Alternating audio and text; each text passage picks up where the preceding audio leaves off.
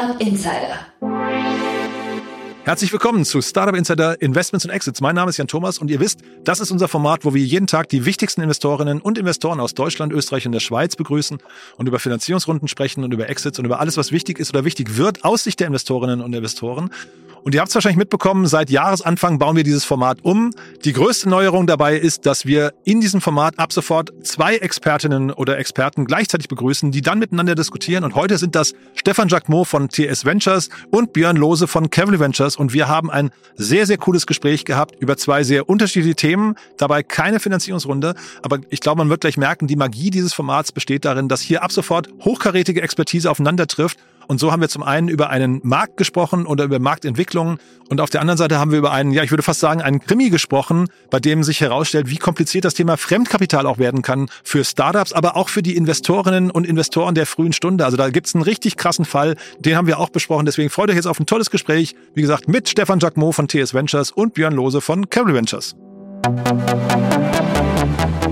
Heute zu Gast Stefan Jacquemot, Investmentpartner bei TS Ventures. TS Ventures ist das private Anlagevehikel von Tim Schumacher und mir. Wir sind also zwei Angels, die in einer sehr frühen Phase Pre-Seed Seed in Startups investieren. Gerne in SaaS-Themen, B2B, B2C, da sind wir sehr offen. Wir starten mit 300.000 Euro als initiales Investment und können dann bis zu 700.000 über die Zeit investieren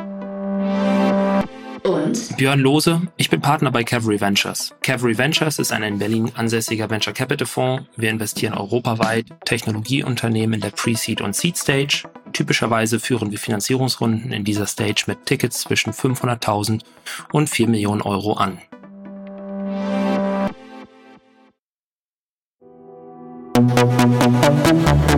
Investments und Exits. Cool, ich freue mich. Stefan, hallo, hallo Stefan, hallo Björn. Hallo, grüße dich, grüße dich Björn. Freue mich hier zu sein. Hallo Jan, hallo Stefan. Ja, neue Runde. Ähm, wir haben gerade schon gesagt, gerade festgestellt, ihr kennt euch, sag mal, nicht direkt, aber indirekt äh, über ein gemeinsames Investment, ne? Ja, das ist korrekt. Also wir hatten vor, ich weiß gar nicht, wie lange das jetzt her ist, das muss ich überlegen, drei Jahre müsste es schon wieder her sein, gemeinsam in User-Centrics investiert, aber Cavalry und TS Ventures äh, gemeinsam investiert. Ein super Deal, hat uns sehr viel Spaß gemacht, saßen da auch gemeinsam im Board. Und ähm, wir sind dann aber raus äh, mit TS Ventures, haben Secondary gemacht, ein Privileg, was ja manchmal Angels haben. Und äh, ich weiß gar nicht, wie es bei euch ist, ob ihr noch drin seid, aber Deal hat sich ja super entwickelt. Ähm, vielleicht zum Hintergrund nur ganz kurz, das sind dieses Cookie Consent Management. Ja, also wenn man auf Webseiten geht und anklicken äh, muss, ob man jetzt Cookies zulassen will oder nur notwendige Cookies.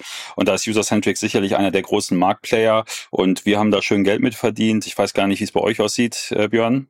Ja, ähm, also absolut super, super Thema und auch noch erfolgreiche Cavalry Portfolio Company, ähm, sind sehr glücklich damit der Entwicklung auch der, der letzten Jahre.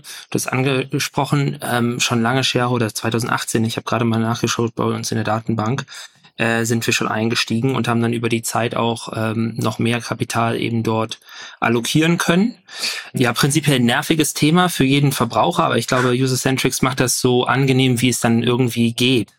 Ähm, und darüber sind ja. wir eben auch sehr glücklich, ja. Und ich hatte ursprünglich sagen wollen, phasenseitig seid ihr beide in der ähnlichen Ecke unterwegs, aber jetzt hört man gerade raus, ist gar nicht so. Ähm, Stefan, ihr seid vielleicht noch einen Tick vorgelagerter sogar, ne? Ja und nein, also wir sind schon in der ähnlichen Phase und hin und wieder ähm, hat man auch äh, Deals, wo man sagt, die reden mit dem einen oder anderen Investor, aber theoretisch hast du natürlich recht, äh, als Angel würden wir uns auch kleiner machen, wenn so ein äh, Top-Fonds wie Cavalry Ventures einen Deal hat und sagt, da würden wir noch Angels mit reingeben und in der Runde ist noch Platz dann würden wir als Angel, weil wir ja nicht so eine Fund-Allokationslogik haben wie richtige VCs, würden wir uns auch etwas kleiner machen, um dann halt äh, in so eine Runde noch äh, mit reinzukommen, äh, um auch gerade mit Cavalry Ventures äh, wäre ja auch immer für uns gut dabei zu sein. Äh, da würden wir uns dann so ein bisschen kleiner machen und vielleicht sogar auch vorgelagert sein. Das geht schon. Hm. Hm. Und dann bleiben wir vielleicht, Stefan, bei äh, fast deinem Home-Turf. Ne? Wir, ihr habt heute zwei Themen mitgebracht. Das zweite, aus meiner Sicht fast so ein kleiner Krimi, den, den da sprechen wir gleich drüber, aber das erste, ein super Startup, die kennst du auch ganz gut, ne? Genau, also das erste Thema, was wir heute mitgebracht haben, ist das Startup Lemon Markets. Kommt ursprünglich aus Münster, hat dann mal so einen Zwischenstopp im Bielefeld eingelegt, wo ich dann auch mehr Kontakt zu hatte, gehe ich gleich näher drauf äh, ein und sitzen jetzt in Berlin. Und die News, die da jetzt rausgekommen ist, dass Startup Lemon Markets eine BaFin-Lizenz bekommen hat, die gar nicht so trivial ist zu bekommen. Gehen wir jetzt auch gleich näher drauf ein. Warum habe ich das Team ausgesucht? Nun, mein anderer Hut, wenn ich nicht gerade mit TS Ventures investiere, ist, dass ich ich das ähm, Accelerator-Programm oder die Startup-Ausbildung in Bielefeld bei der Founders Foundation verantworte. Und äh, Lemon Markets ist bei uns durch eines unserer Programme durchgelaufen und ähm, hat da damals schon einen super Eindruck gemacht. Kommt, wie gesagt, aus Münster, gibt also viele, äh, Erfolg hat ja immer viele Väter, äh, Misserfolg ist immer ein Waisenkind und äh, die Firma ist sehr erfolgreich, hat deswegen viele Väter und, äh, und Mütter auch, äh, gehört man, muss man zur Fairness halber sagen. Und wir hatten die bei uns auch in der Founders Foundation, haben da einen super Eindruck gemacht, haben da richtig Gas gegeben und äh, haben dann, was ich immer ein bisschen schade finde, wenn man Startups dann, sage ich mal, ähm, außerhalb der, der Premium-Regionen wie jetzt Berlin, München, Hamburg, Köln gründet, haben dann aber den Weg äh, aus der Peripherie, wenn man so will, in die Hauptstadt gewagt um dort ihre Firma weiter aufzubauen. Die Gründe sind immer fast die gleichen, Access to Talent, ähm, Zugang zu vielleicht auch Investoren. Und ich glaube, das ist heute gar nicht mehr so notwendig, äh, das in der äh, in, in diesem großen Ballenzentrum zu machen und fanden es damals halt schon immer sehr schade, dass sie nicht äh, im Bielefelder Umfeld äh, geblieben sind. Mit Flaschenpost haben wir da ja auch einen Deal, den tragen wir immer wie so eine Monstranz vor uns her. Äh, der zeigt, dass man auch sozusagen off Main Street äh, sehr erfolgreich Firmen bauen kann. Und deswegen fanden wir es immer schade, aber natürlich freue ich mich fürs Team, dass die da so erfolgreich sind. Und ähm, diese haben auch Top-Investoren drin, letzte Runde unter anderem Lakestar, und die haben denen auch das Kapital zur Verfügung gestellt, diese, diese BaFin-Lizenz zu bekommen. Und wenn du da eine Vollbank-Lizenz haben willst, und in die Richtung geht das bei denen, da musst du da schon 10 Millionen Euro äh, als äh, Eigenkapital aufbringen können, um, um so eine Lizenz zu bekommen. Und äh, das ist bei dem Team deswegen auch recht beeindruckend, ähm, weil es auch noch ein sehr junges Team ist. Also der Max, der Gründer, ist auch in der Berliner Szene echt top eingeschlagen, ist da wahnsinnig gut vernetzt und ähm, ist sehr jung. Der ist so wahrscheinlich so 22 oder so, ne? Genau, ja, ne? sowas in der Größenordnung. Also ich weiß gar nicht, äh, muss ich offen sagen, ich weiß gar nicht, wie alt er wirklich ist, aber so um den Dreh muss das sein. Lass ihn Mitte, Anfang 20 sein. Mhm. Ähm, ist mit einem ähm, hervorragenden Selbstbewusstsein ausgestattet äh, aber nicht ungesund. Äh, redet wie ein Wasserfall, wenn man ihn mal trifft. äh, Max, wenn du es jetzt ja. hörst, es tut mir leid, aber er ist, gehört zur Wahrheit dazu und, ähm, und hat aber eine tolle Mannschaft um sich herum aufgebaut. Also ist ja jemand auch, der ein sehr jungen... Ja, und er hat ja auch viel zu erzählen, ne? Genau, er hat viel zu erzählen ähm, und eine tolle Mannschaft um sich herum aufgebaut. Also auch wenn er viel redet ähm, und sehr schnell redet, ist er trotzdem ein sehr reflektierter Mensch, ähm, der durchaus seine Grenzen kennt und hat sich ein tolles Team drumherum aufgebaut und und Lakestar als Investor kriegst du jetzt auch äh, nicht, nicht mal eben so. Und ähm, das, das finde ich an ihm sehr beeindruckend, dass auch junge Leute sehr erfolgreich sein können. Und vielleicht noch ein, zwei Worte zum, zum Inhalt. Was macht die Firma? Die Firma stellt eine Infrastruktur zur Verfügung, mit dem du als äh, Finanzunternehmen Finanzprodukte auflegen kannst. Also nehmen wir mal an, du heißt N26 und willst einen eigenen ETF anbieten, willst ein eigenes ähm, Aktiendepot anbieten äh, oder einen eigenen Aktienfonds anbieten dann äh, kannst du den selber strukturieren, selber die regulatorischen Anforderungen äh, entsprechen und aufbauen, selber das technische Backend dazu aufbauen. Oder, und das ist hier der Business Case, Du involvierst Lemon Markets und die bauen das alles für dich, haben das einmal strukturiert und du setzt einfach nur deine Developer von N26 dran und die bauen Finanzprodukte mit den APIs, die Lemon Markets zur Verfügung stellen. Mhm. Gerade noch schnell geschaut, 23 ist er, ne? Also äh, war aber fast nah dran. Ah. Ja. Björn, die haben einen krassen Cap-Table, da fehlt äh, Capital Ventures. Warum denn eigentlich? Das kann ich dir gar nicht so richtig sagen. Also für ähm, ich müsste, ich müsste tatsächlich einmal in unserem CRM nachschauen, inwiefern wir äh, überhaupt in, in Kontakt standen. Ähm, das Thema ist auf jeden Fall ähm, bei uns im Dealflow gewesen. Ich glaube, du könntest mit Martin en Detail darüber sprechen. Aha. Der steht bei uns als der verantwortliche äh, Investment Manager beziehungsweise Martin ist schuld. Owner des Deals stand gibt ja immer das Antiportfolio, ne? Genau. Ja. Es gibt das Antiportfolio und Martin ist natürlich ähm, Gott sei Dank verantwortlich für den ein oder anderen sehr erfolgreichen Deal in unserem Portfolio. Und insofern ähm, ist das auch nicht so schlimm, wenn ich ihn einmal äh, dafür anzähle, sozusagen mal einen guten Deal liegen zu lassen. nee, weil die auch hier in der, ich habe geguckt, in der Pre-Seed-Runde schon sehr früh Creandum reingegangen. Das ist ja auch ungewöhnlich. Die machen ja eigentlich äh, so früh, ganz frühe Phasen eigentlich nicht, ne? Du, das ist auch tatsächlich häufiger, dass ähm, die Herausforderung, die sich dann für uns stellt, ne? Gerade auch wenn du natürlich so renommierte Namen ähm, schon sehr früh auf dem Cap-Table findest, müssen wir uns natürlich schon fragen, inwiefern ist da jetzt nicht nur rechnerisch Platz für uns in der Runde, sondern inwiefern ist das auch für das gesamte Vorhaben ein sinnvolles ähm, Konstrukt. Ne?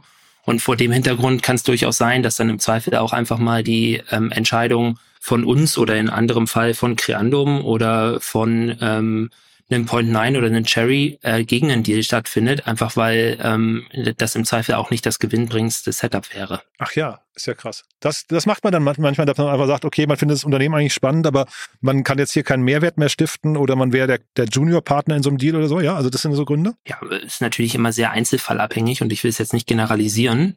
Und teilweise findet man auch ein sehr komplementäres Setup, wo man sich gegenseitig äh, durchaus gut befeuern kann. Aber ähm, zum Teil, wenn auch bereits gewisse Investoren an Bord sind, ähm, ist das vielleicht dann auch einfach nicht mehr sinnhaft. Ne? Und Creandum habe ich gesehen, ähm, 18 Prozent halten die. Also ganz ordentlich, muss ich sagen, ne? Ja, also das war ähm, auch tatsächlich ähm, eine Sensation. Die waren bei uns im Programm, als die das Offering von Creandum bekommen haben. Und ich wollte sie auch eigentlich, kann man mal so ein bisschen hinter Vorhang gucken lassen, ich wollte sie noch ein bisschen länger bei uns halten. Und dann kam aber das äh, Angebot von Creandum und dann sagten sie, nee, wir müssen jetzt äh, all in gehen, nach Berlin ziehen, da die Firma aufbauen, Creandum investiert und haben damit die Firma aus, aus Bielefeld Münster weggezogen. Oh, und 18 Prozent ist natürlich dann auch in sehr für wenig Geld damals eigentlich, das muss man auch sagen, mhm. äh, sehr viel bekommen. Na, in zwei Runden, ne, zusammengezählt, ne, muss man sagen, ja. Mhm. Ja, ja, fairer Punkt. Also sie haben dann ihr Prorata nutzen können und, und da nachlegen können. Ich weiß nicht, ob sie einen Überprorata machen durften, mhm. aber das war der Grund, dass sie rübergezogen sind. Und die, das war auch schon am Anfang ein großes Shareholding, was sie haben. Ich kann es jetzt nicht genau sagen, was es war, aber das ist natürlich äh, für andere VC-Funds dann, wenn man hat ja so ein bisschen Fund Economics und man muss eine gewisse Allokation, ein gewisses Shareholding haben. Und wenn natürlich dann einer sich so früh so breit macht, dann ist das für andere Fonds ganz schwierig, äh, mit ihren Fundmechaniken äh, da noch mit reinzugehen. Und deswegen gibt's ja auch in der VC-Szene diesen Battle um gute, gute Investments, wer da den Lead macht und versucht da, äh, bei den guten Gründern ist es ja so und äh, Max und Team gehören dazu, äh, da, da musst du dann als VC pitchen, dass die dich dann irgendwie mit aufnehmen. Ähm, und manchmal reicht's dann halt nicht. Ähm, der Markt ist groß genug, kommt halt der nächste Deal um die Ecke. Und lass uns mal über den Markt sprechen, weil, also, ne, dass sie jetzt dem Ruf des Geldes gefolgt sind, muss man halt sagen, Haken dran, dann, also jetzt nichts gegen Bielefeld, aber wahrscheinlich ist das dann irgendwie auch ähm, Teil des Spiels. Aber ähm, ich habe mich gefragt, du sagst, der Markt ist groß genug. Ist der wirklich groß genug oder, oder ähm, ist dann äh, Lemon Markets vielleicht auch fast ein bisschen zu spät noch dran mit dieser BaFin-Lizenz?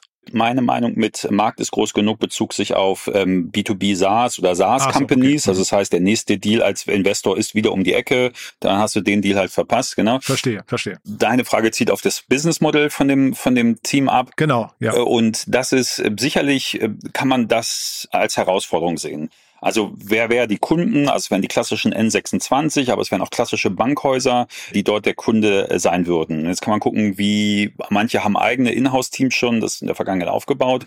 Ähm, aber hier ist das sicherlich ein Geschäftsmodell, was ganz stark auf die Zukunft pitcht, und zwar dass Aktienhandeln und, und Firmenbeteiligungen omnipräsent werden.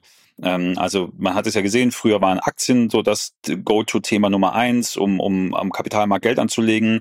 Dann kamen vor einigen Jahren die ETFs dazu, ähm, um die Fundmanager rauszunehmen. Und Finanzprodukte werden in Zukunft immer diverser werden. Eventuell gibt es ja auch schon die ersten Methoden, sich an, an Startups zu beteiligen, mit, mit Crowdfunding, aber es gibt auch andere Modelle, wie man sich daran beteiligen kann. Und ähm, die, die Hypothese, die das Team hat, wenn ich das richtig sehe und interpretiere, ist, dass Kapitalmarktgeschäfte immer stärker demokratisiert werden und äh, dass äh, immer mehr Player am Markt sind, die äh, immer spezifischere individuelle Produkte anbieten werden. Und dafür, für diese Industrie braucht es einen Backbone, um je nach Geschmacksrichtung, ich will nicht irgendwie, ich will nur in grüne Themen investieren, ich will nicht in Waffen investieren, ich will nicht, was es da noch alles gibt, verschiedene Produkte äh, aufzulegen, dass es dafür äh, eine in Infrastruktur braucht. Also allein auch die ETFs, die in den letzten Jahren, also wie Pilze aus dem Boden gesprochen sind, musst du ja auch erstmal alle strukturieren, bauen und machen. Und für genau, genau so eine Welt ist Lemon Markets gemacht. Ich habe, äh, ich schaue natürlich auf einer, ich sag mal, Konsumentensichtweise drauf. Ne? Als unbeteiligter Dritter ist es natürlich manchmal auch einfach äh, schön, die die Entwicklung so, so zu sehen. Ich muss sagen, für mich ist natürlich interessant zu verfolgen, inwiefern eine gewisse äh, Marktentwicklung ja auch die Entwicklung des Unternehmens hier unterstützt, gerade im Hinblick auf äh, was Stefan gerade angesprochen hatte. Ne? Äh, die ETFs werden spezialisierter, werden detaillierter, Kunden werden auch ähm, mit der Zeit ähm, oder sind besser geschult im Prinzip, darüber nachzudenken, wie investiere ich privates Kapital, wo möchte ich Exposure aufbauen. Und dazu gehört natürlich ähm, auch gerade bei so einem Produkt eine aktive Auseinandersetzung mit dem Thema. Na, also das heißt, glaube ich, hier erfährt einfach das, das Thema einen unheimlichen Rückenwind durch die allgemeine Entwicklung am Markt, dass eben Anleger ich sag mal, sich intensiver mit privater Geldanlage auseinandersetzen. Mhm. Und dass aber jemand so wie Abwest oder sowas dann schon, weiß ich, ein halbes Jahr früher die BaFin-Lizenz hat und dann einfach vorne wegrennt und sich so die ich weiß nicht, die, die äh, großen Key-Accounts irgendwie schnappt, das ist kein Problem? Das weiß ich gar nicht. Ich, ich, nee, ich würde auch denken, der Markt ist tendenziell so groß, dass es hier äh, nicht so in die Richtung Winner takes it all und Landgrabbing ähm, geht notwendigerweise, sondern dass man hier einfach ein sehr komplementäres Produkt ähm, zur Verfügung stellen kann. Ich weiß nicht, Stefan, wie du das siehst. Na, du hast ja in solchen Situationen oft auch äh, immer das Problem des Gründers. Ähm, wenn es keinen Wettbewerb gibt, sagt der VC, da gibt es keinen Markt. Äh, und wenn es Wettbewerb gibt, sagt man, da hat jemand schon das Thema ja besetzt. Hm. Ich glaube auch, dass es kein Winner takes it all ist. Ähm, Bankgeschäfte werden ja auch nicht nur von einer Bank gemacht. Hier geht es darum, eine Infrastruktur zur Verfügung stellen für Geldhäuser, die dann Finanzprodukte anbieten. Ich glaube, dass dieser Markt riesig ist. Du hast ja schon die ganzen Inhouse-Teams als Wettbewerber, dass dieser Prozess, der auch teilweise mit sehr viel Manpower bis jetzt gestemmt wird, äh, diese Regulatorik äh, manuell zu erfüllen, wird jetzt halt digitalisiert. Das sind so klassische Momente in der äh, Technologisierung von Industrien und unserer heutigen Zeit ist. Da ist jetzt die Demokratisierung von Finanzprodukten, das Interesse dafür vom Markt her, weil Renten nicht mehr sicher sind, weil ähm, Vermögen nicht mehr durch Staatsanleihen oder ähnliches angeschafft werden können. Deswegen muss, äh, muss halt am Aktienmarkt Geld angelegt werden. Viel mehr Unternehmen gehen auch an die Börse. Diese makroökonomischen Trend verlangt es, dass Finanzprodukte schnell erstellt wird. Und wenn Finanzprodukte schnell erstellt werden, ist da immer genügend Platz für mehr als einen Player. So, und da ist jetzt Lemon Markets dran. Am Ende ist das ein Thema aus Pricing und Quality, das dem äh, das entscheiden wird. So wie ich da Lemon Markets sehe, sind die da wahnsinnig gut aufgestellt, haben mächtige Player, mit denen sie das zusammen machen. Ähm, also da würde ich äh, Wettbewerb würde ich auch nicht scheuen. Ja, man kann ja auch gewinnen den Wettbewerb. Hm. Gerade auch als Late Follower vielleicht noch mal als Ergänzung. Ja, gerade als Late Follower. Es gibt auch genügend die die VC-Industrie ist voll von Investments, wo der Late Follower den den äh, Preis dann gewonnen hat. Und ich würde das hier noch nicht mal als Late Follower sehen, by the way. Hm. Aber Sie bringen ja im Prinzip dann wirklich ein Modell, was man eigentlich, also weil der Markt an sich ist ja bekannt. Sie bringen es quasi nur durch API-Anbindungen in, in neuen Kontext. Ne? Das ist also eigentlich ein sehr cleverer Ansatz, finde ich, insgesamt. Genau, also es ist einmal äh, die, die, die technologische Komponente, aber ähm, dadurch, dass du die zur Verfügung stellst, äh, hast du natürlich auf der Seite der äh, der Seite des Marktes, die das Finanzprodukt erstellt, also ein ETF, hast du natürlich einen riesen Kostenvorteil. Also du kannst halt jetzt können, kannst du als Emittent kannst du halt ähm, extrem viel Kosten sparen, wenn du einen automatisierten, strukturierten, regulatorischen Prozess äh, hast, an den du dich einfach nur per API-Call anbinden kannst, hast du natürlich auf deiner Seite viel geringere Kosten. Das heißt, wir werden Player am Markt sehen, wenn du vor halt, was ich was, eine Deutsche Bank hattest oder ein Sparkassenverband, die ihre Finanzprodukte an den Markt gebracht haben, die eine gewisse äh, Marktdominanz dadurch hatten, dass sie halt äh, sich das leisten konnten, so eine Mannschaft zu finanzieren, die diese Finanzprodukte erstellen kannst du jetzt sagen, durch die Automatisierung dieses Prozesses demokratisiere ich den Prozess, vergünstige ihn signifikant und dadurch können halt andere Akteure, die sich nur rein auf Kundenakquise, auf äh, Strukturierung der Produkte, also inhaltlich, was will ich da machen, konzentrieren können und damit einfach äh, noch mehr Finanzprodukte an den Markt bringen, die, die halt noch spezifischer Kunden ansprechen und diese Produkte auch noch zum günstigen Preis anzubieten. Also wenn wir jetzt gucken, Trade Republic war in den letzten Wochen ja auch groß bei uns äh, hier in der Presse, profitable Company. Wenn man sieht, äh, wie zu wie günstigen Preisen man zurzeit bei Trade Republic äh, Aktien kaufen, verkaufen kann, mhm. das waren früher noch, äh, musstest du deutsche Bankfiliale reinlaufen und dann Bankberater treffen und dann über deine Aktien reden. Und heute mache ich das auf dem Sofa mit dem Daumen, äh, kaufe ich, verkaufe ich Aktien für einen Euro. Und spannend, dass du Trade Republic ansprichst. Ist das nicht für so ein Trade Republic hinterher eigentlich, äh, ich weiß nicht, entweder eine Gefahr oder eigentlich auch nur ein Feature, was die auch bauen könnten? Boah, nee. nee. Also ich glaube, das Thema? ist nicht das. Ja, ich glaube, es ist nicht. Ja, genau. Ich glaube, es ist nicht das Geschäftsmodell. Ich glaube, Trade Republic und Lemon Markets können wahnsinnig gut zusammenarbeiten, mhm. weil Trade Republic das Customer Interface ownt und Trade ach, und Lemon Markets, ähm, alles, was dahinter kommt. Mhm. Deswegen auch äh, N26 der Kunde. Ich glaube, wir werden eher, äh, wenn wir schon über Fintech reden, äh, sehe ich eher den Battle zwischen Trade Republic und N26 am Horizont erscheinen. Ähm, wenn Trade Republic jetzt auch eine eigene Karte rausbringen will ja, ähm, und, und vielleicht auch mehr Consumer-Produkte anbieten will. Also da sehe ich eher äh, ein Battle kommen, als dass ich zwischen Lemon Markets und Trade Republic was kommen sehe. Und vielleicht nochmal eine grundsätzliche Frage an euch beide. Also wir, wir haben den Max schon eingeladen, der kommt irgendwie in den nächsten Wochen auch in den Podcast hier zu uns.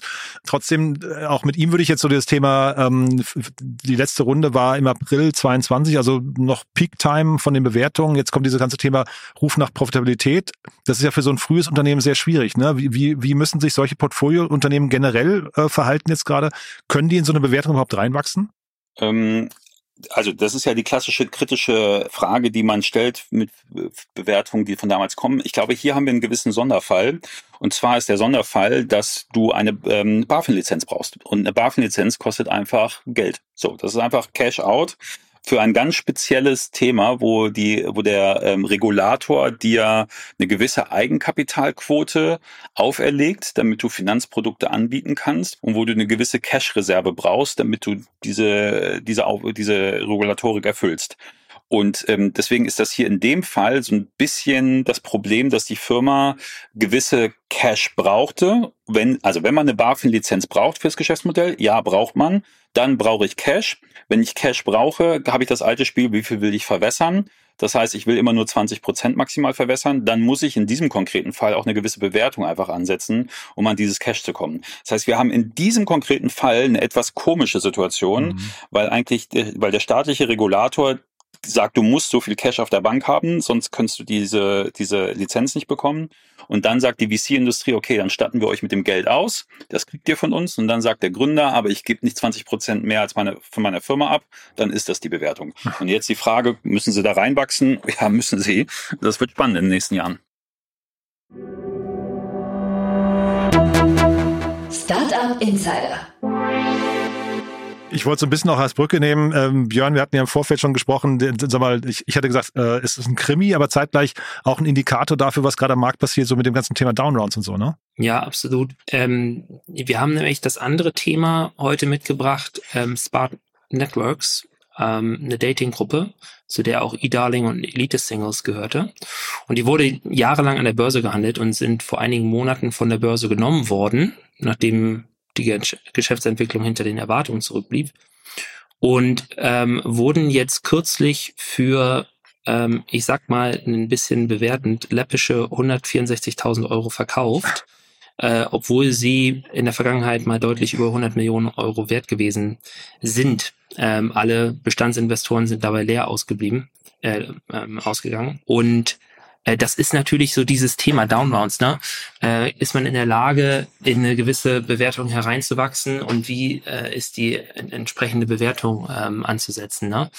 Ähm, wir können da gerne einmal äh, en Detail reingehen, wobei für mich ganz klar die Intention ist es jetzt nicht hier ähm, den Datingmarkt auseinanderzunehmen oder konkret auf den äh, Deal einzugehen, äh, weil das dann doch schon sehr technisch wird und so in den Bereich äh, Insolvenz äh, gehen könnte. Mhm. Für mich geht es, wie gesagt, viel mehr um die ähm, interessante Perspektive auf ähm, ja, Finanzierungsvorhaben im aktuellen Marktumfeld, die halt häufig bei, ich sag mal, anderen Spielern als jetzt ähm, Lemon Markets mit ja einer gewissen Seitwärtsbewegung in der Bewertung einhergehen oder sogar mit eben sogenannten Downrounds einhergehen. Genau, Insolvenzrecht, ne? das Ganze wurde in Berlin auch verhandelt, habe ich gelesen, aber ähm, viel spannender, ich habe jetzt ein Gesetz kennengelernt, das nennt sich das Gesetz für über den Stabilisierungs- und Restrukturierungsrahmen für Unternehmen. Das ist also ein neues Gesetz seit 2021, was hier zum Tragen kommt. Mhm. Eine ganz heiße Nummer, muss ich sagen. Mhm. Ja, also ich glaube, Kernaussage dessen ist eigentlich, dass in, und das ist auch tatsächlich in dem Fall angewendet worden, ähm, dass in diesem Restrukturierungsplan die Gläubiger im Prinzip den Ton vorgegeben haben, also nicht die Gesellschafter der, mhm. äh, der Firma. Und die Gläubiger haben im Prinzip über den Verkauf an die äh, MG-Gruppe abgestimmt oder entschieden. Und die Gesellschafter haben dann eben äh, keinerlei Gewinn gemacht oder beziehungsweise irgendwelche Rückflüsse von Kapital gesehen. Und das folgt eigentlich der Logik, die ich glaube auch jeder Gründer auf dem Schirm haben sollte, nämlich Fremdkapital steht immer vorrangig zum Eigenkapital, muss also im Zweifel immer ähm, zuerst äh, bedient werden.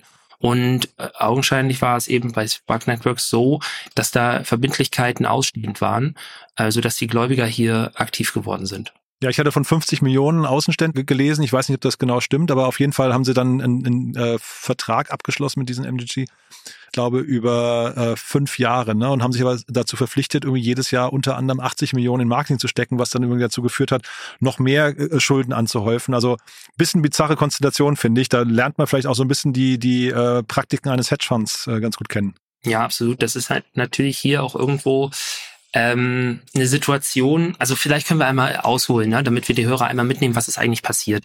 Ich hatte gesagt, ähm, Spark Networks wurde von, äh, von der Börse genommen. Das ist jetzt mm, per se noch nicht unnotwendigerweise ein schlechtes Signal. Das kommt immer mal wieder vor.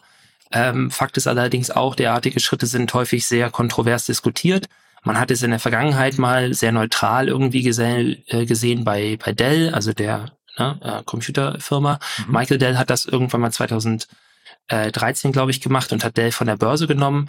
Ähm, Rocket Internet hat so etwas auch mal gemacht. Ich glaube, die, ja. das wurde deutlich kontroverser diskutiert, das mhm. Thema.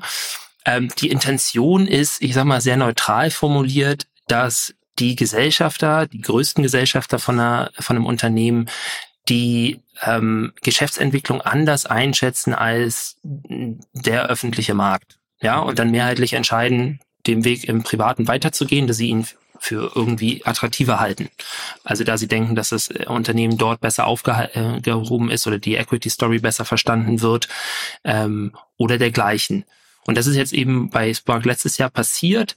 Kurz zusammengefasst, 2022 haben die immerhin einen Umsatz gemacht von knapp 190 Millionen US-Dollar, hatten allerdings auch einen Verlust von 44 Millionen Euro dagegen stehen. Ja, da sieht man also schon, es ist ein defizitär laufendes Unternehmen. Aber ich sag mal, bei dem, bei dem Umsatz geht man mal davon aus, da steckt ja irgendwo Substanz dahinter, da gibt es ja zahlende Kunden. Und äh, jetzt stellt sich natürlich die starke Frage, wie wird das bewertet? Äh, da gab es ein Unternehmen, ein Beratungsunternehmen, was das mit über 100 Millionen bewertet hat und Wirtschaftsprüfer, konkret hier EY, haben dann eben das sehr anders eingeschätzt und den Wert des Eigenkapitals negativ beziffert ähm, so dass das hinterher eben hier in einem absoluten Distress-Szenario eben an den Hedgefonds verkauft worden ist. Mhm. Ja?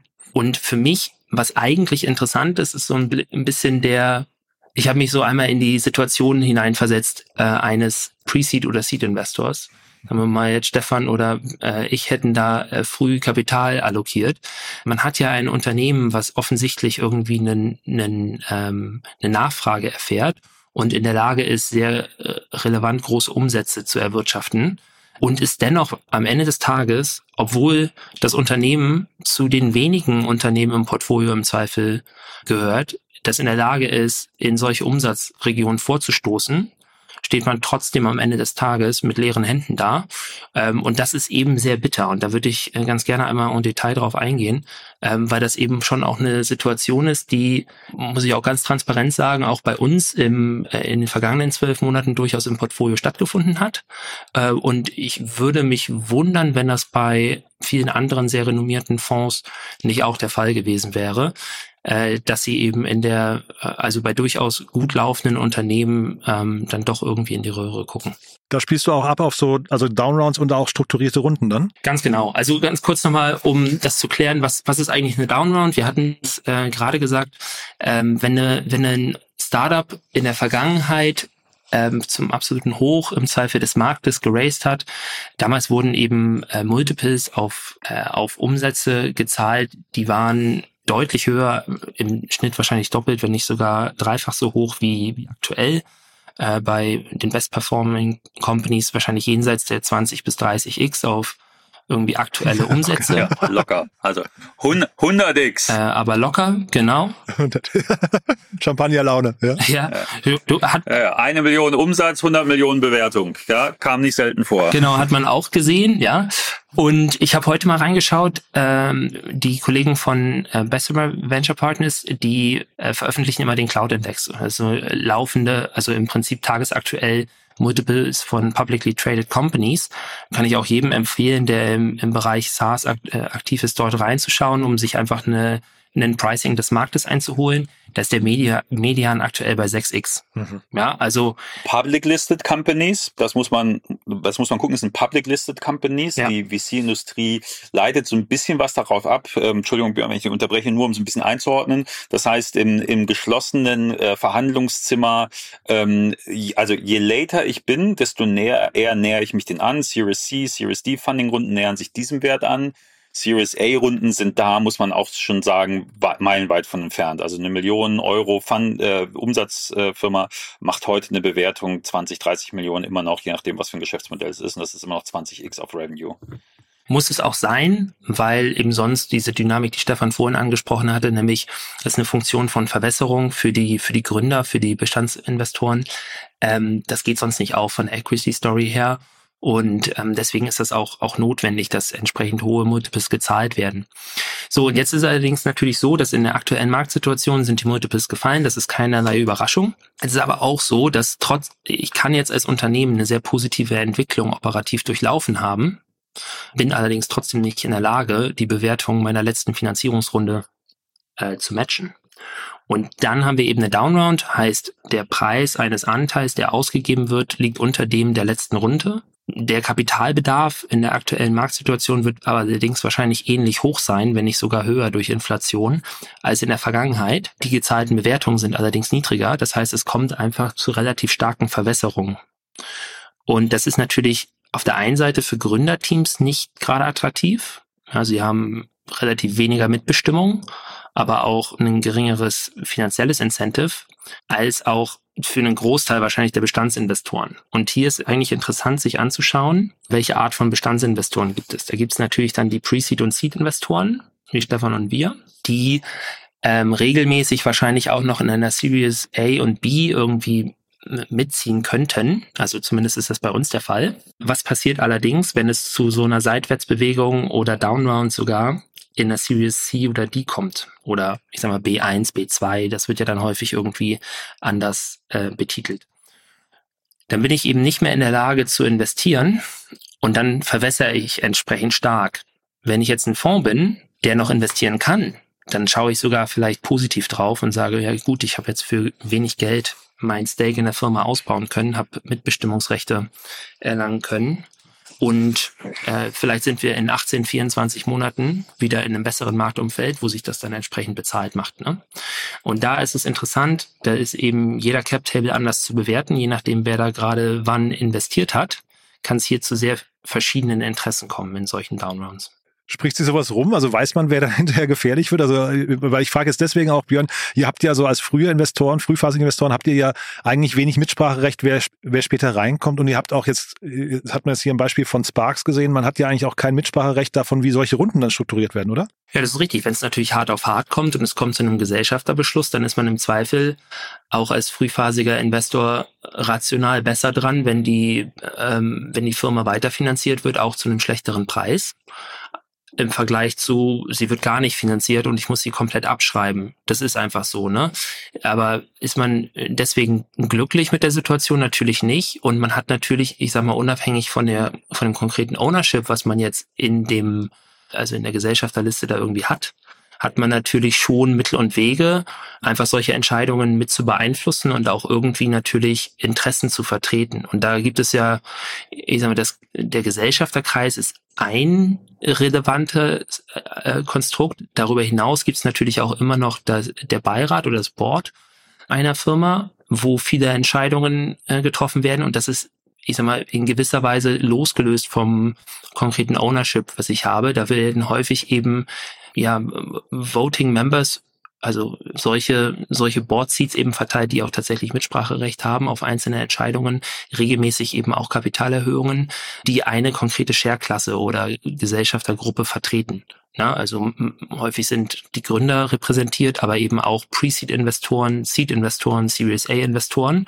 Und ähm, das wird dann, das wird dann nicht unbedingt auf den, auf das konkrete Ownership abgestellt, sondern das wird eben pro Seed-Prinzip verhandelt, sodass man da mehr oder weniger gleichberechtigt ist. Das heißt also, man hat schon einen gewissen, ein gewisses Mitspracherecht, allerdings natürlich wie eingangs gesagt, in einem, ich sag mal, sehr limitierten Entscheidungsraum, ja. Also äh, super äh, Punkte und super ähm, äh, Input da auch für Gründer. Vielleicht noch ein, zwei Ergänzungen, um das nochmal wirklich auch zu highlighten.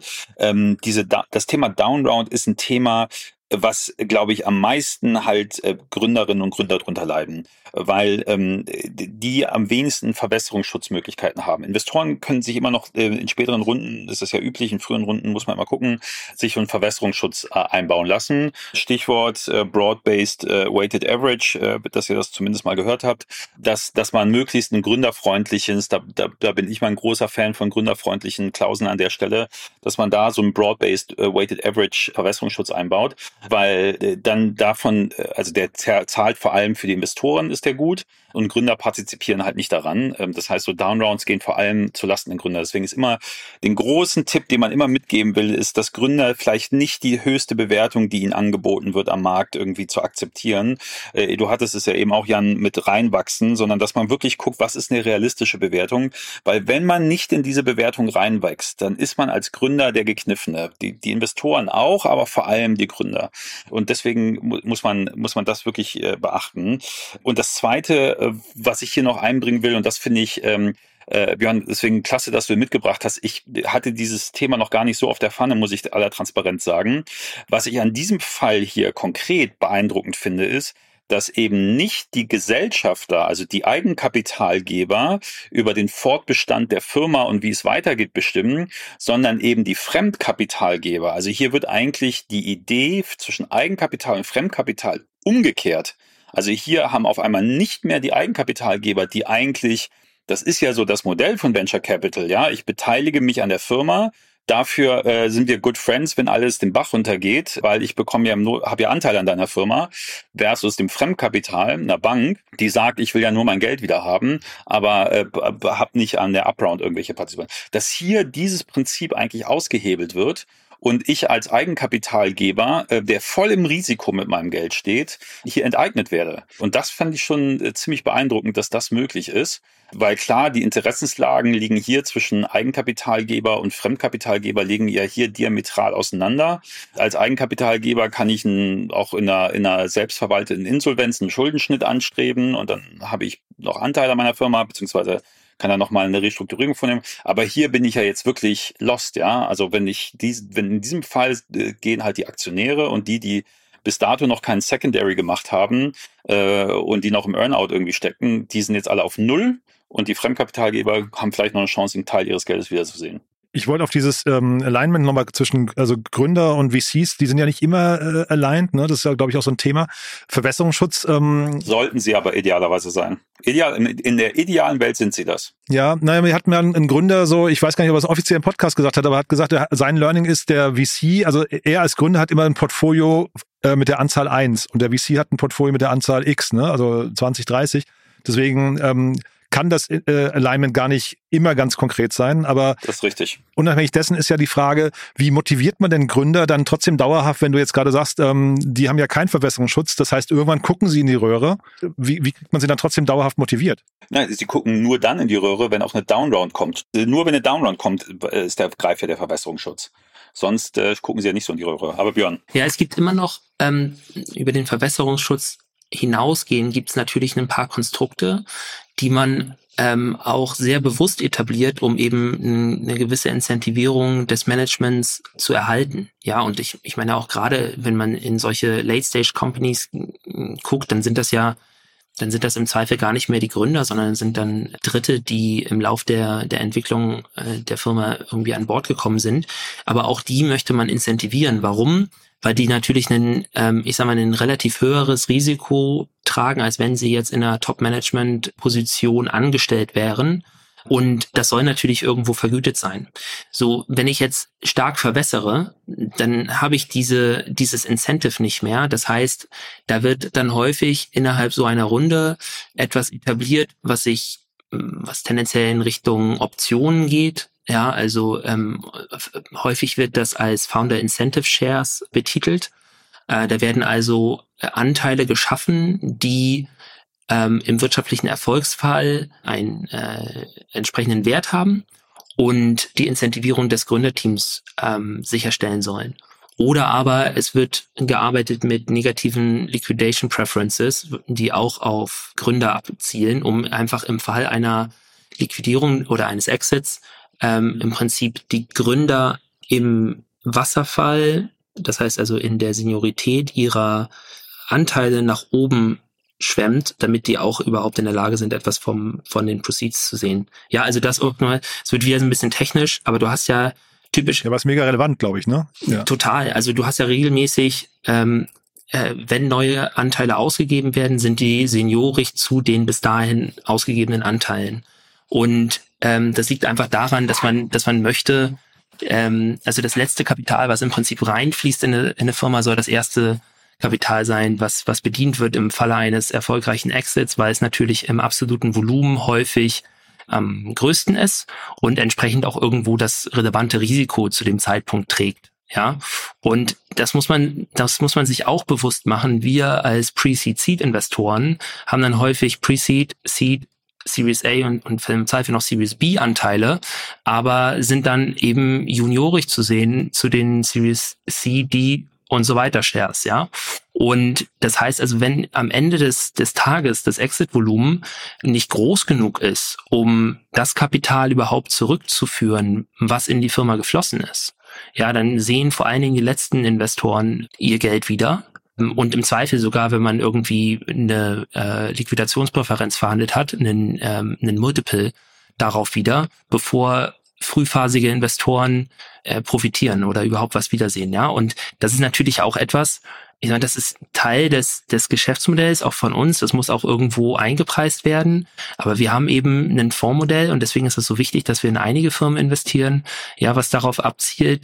Also wir tragen halt ein sehr, sehr hohes Risiko und haben im Zweifel auch auf den einzelnen Deal dann eine, eine enorm hohe Rendite. Die brauchen wir aber auch, weil viele andere Deals eben nicht in der Lage sind, das Geld ähm, wieder zurückzuführen. Und vielleicht nochmal ganz kurz hier, weil wir über CapTables ja gesprochen haben und Investoren. Also hier, wir reden jetzt also das muss man erst vielleicht nochmal kurz erwähnen, wir reden ja hier über ein sehr altes Unternehmen. Ne? Also das Unternehmen wurde, ähm, also zumindest eDarling und Affinitas ist ja, glaube ich, so die Holding damals gewesen, 2008, 2009 gegründet. Das heißt, die sind irgendwann an die Börse gegangen und ähm, ich, ich glaube, äh, der Lukas Brosseder und David Kali ähm, sind die Gründer, Christian Vollmann noch mit drin. Also bekannte Namen hier in der Szene, dazu irgendwie Rocket Internet und HV Capital die wussten schon alle, was sie tun. Ich vermute nur mal, mit dem Börsengang sind die dann irgendwann, weil ihr gerade Earnout gesagt habt, vermutlich auch irgendwann so nach und nach raus. Ne? Das heißt, hier haben wir es wahrscheinlich in dem Fall auch mit einem Unternehmen zu tun, das dann irgendwie auch durch Missmanagement verschuldet wurde und es hieß so als ein Szenario, man könnte ja auch, es könnte irgendein weißer Ritter um die Ecke kommen, 120 Millionen auf den Tisch legen und das äh, Unternehmen rauskaufen. Das ist wahrscheinlich bei einem Unternehmen wie dem hier einfach nicht mehr möglich, ne?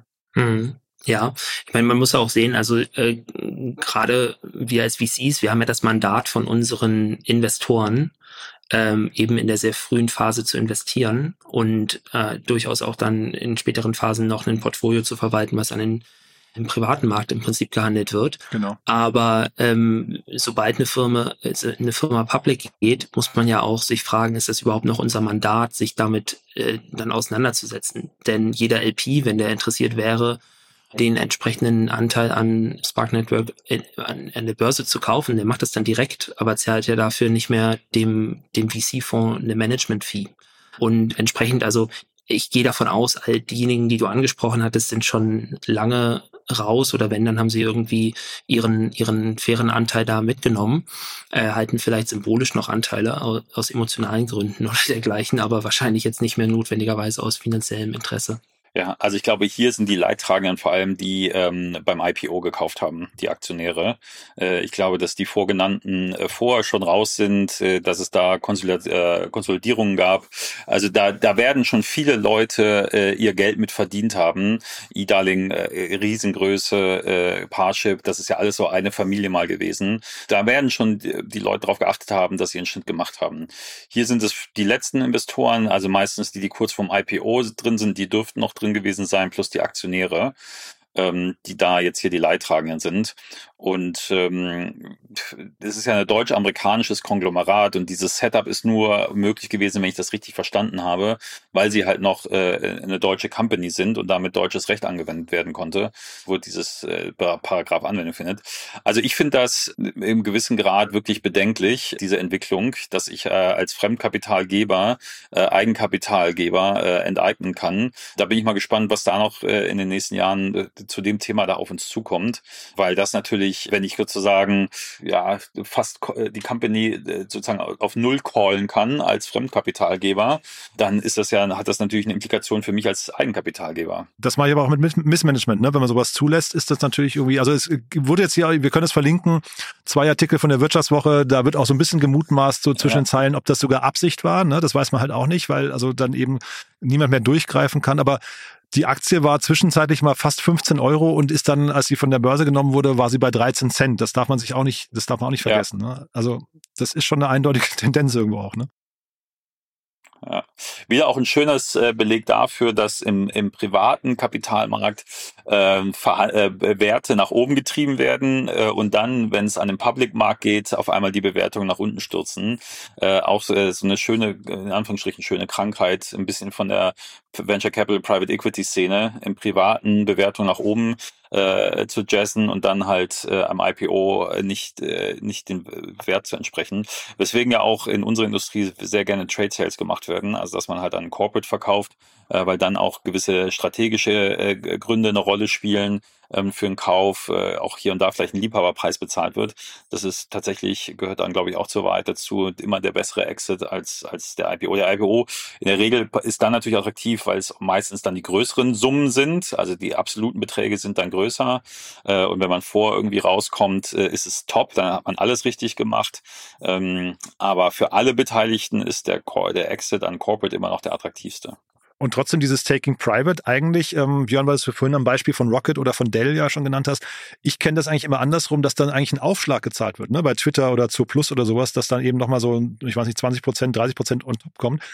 Hier klang das jetzt nicht so, ne? Ja, ich, ich glaube, also 20 bis 30 Prozent on top auf den dann aktuellen Share Price, ne? Ja, ja, das meine ich, genau, ja. Mhm. Und wenn man das so. Ach so, ach so meinst du, ja, okay. Diesen, diesen Gedanken von, von Stefan fortsetzt, ne, dann ist der tendenziell äh, häufig geringer als das, was an den privaten Märkten irgendwann mal gezahlt wurde. Äh, ich meine, das hat ja häufig auch Gründe das passiert ja nicht um, umsonst, dass eine, dass eine Aktie nach unten rauscht. Ähm, aber ja, in häufigen Fällen ist es halt, also ich meine, Rocket Internets äh, Argumente war damals ja, Public Markets verstehen nicht Venture Capital und das, das Geschäftsmodell per se, deswegen ist Rocket besser im Privaten aufgehoben. Das kann man so sehen. Man kann das natürlich auch irgendwie kontrovers diskutieren. Ich würde das mal verschieben auf eine andere Folge. ja, finde ich gut. nee, wir sind auch schon eigentlich über die Zeit, aber dann würde ich fast sagen, also das war eine, eine richtig coole Debütfolge von euch beiden.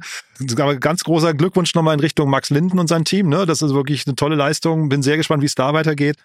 Und äh, bei euch beiden freue ich mich aufs nächste Mal. Ne? Vielleicht ganz kurz zum Schluss noch, wer darf sich denn bei euch melden? Ähm, man hat ja schon rausgehört, ihr investiert sogar tendenziell auch so in den gleichen Unternehmen, ne? Genau, ich fange gerne an, weil ich in der Wertschöpfungskette vielleicht noch einen Zentimeter weiter vorne liegen. Also wer darf sich bei uns melden? Also ähm, mit TS Ventures investieren wir in der sehr frühen Phase, Pre-Seed, Seed. Bis hin zu Series A ähm, initial und sind sehr stark fokussiert auf äh, SaaS-Themen, B2C, B2B, die sind wir relativ flexibel. Gute Gründerteams, wir gucken uns vor allem halt das Team an, das ist für uns wichtig. Was wir nicht mehr machen, ist Climate Tech. Mein Partner Tim Schumacher hat den World Fund gegründet. Das heißt, alle Climate Tech-Themen gehen jetzt ähm, rüber in den World Fund, bleibt aber immer noch genügend übrig in dieser frühen Phase, gute Teams, die gerne zu uns und wir geben initial so ab 300.000 äh, geht das bei uns los. Ähm, da kann man sozusagen äh, sich bei uns finanzieren und freuen uns immer auf, über gute Intros. Ja. Cavalry Ventures, ähm, wie Stefan das gerade gesagt hatte, vielleicht einen Tick später. Wir schreiben uns auch auf die Fahne, Pre-Seed und Seed-Stage ähm, Investitionen zu tätigen. Äh, typischerweise führen wir derartige Finanzierungsrunden an. Tickets da zwischen 500.000 und bis zu 4 Millionen Euro mittlerweile also in Pre-Seed und Seed Stage, vier Millionen wahrscheinlich eher zu einem ne, relativ ähm, bewiesenen Zeitpunkt der Seed Stage. Wir sind in Berlin ansässig, investieren europaweit, haben keinen Vertical Focus. Ähm, das heißt also, generell Technologieunternehmen für uns interessant. Für uns ist eher wichtig, dass wir eben die Teams erfolgreich in die Graduation zu einer Series A führen. Super. Dann danke ich euch beiden. Hat wirklich großen Spaß gemacht. Und Stefan, wer dich live, live und in Farbe erleben möchte, das kann man, habe ich gesehen, äh, wahrscheinlich bei der Hinterland of Things. Da geht's, hat, hat gerade der Ticket Sale begonnen. Also bin ich gerade auf der Seite hier 35 Prozent auf alle Tickets. So viel Werbung darf äh, gemacht sein für die wirklich sehr, sehr coole Konferenz. ne? Danke euch beiden. Ja, vielen ja? Dank. Ist, äh, danke, danke. Cool. Dann bis zum nächsten Mal. Ne? Bis dahin. Vielen Dank. Tschüss. Ciao. Investments und Exits. Das war das Gespräch mit Stefan Giacomo und Björn Lose. In der aktuellen Folge Investments und Exits. Wir brauchen dein Feedback. Unsere Mission ist es, das relevanteste Medium in der deutschsprachigen Startup-Szene zu werden. Wir stehen mit unserem Namen dafür ein, dass unsere Inhalte und Produkte deinen Ansprüchen gerecht werden. Daher schreib uns gerne deine Anmerkungen, Hinweise und Kritik an info at startup-insider.com oder hinterlasse einen Kommentar auf unseren Social-Media-Kanälen. Aufgepasst! Bei uns gibt es jeden Tag alle relevanten Nachrichten und Updates aus der europäischen Startup-Szene. Wir versuchen in breiter Masse die spannendsten Akteure der Startup-Szene zu interviewen, damit du zu deinem Thema alle wichtigen Informationen findest. Damit du nichts verpasst, abonniere uns ganz einfach kostenlos auf deiner Streaming-Plattform.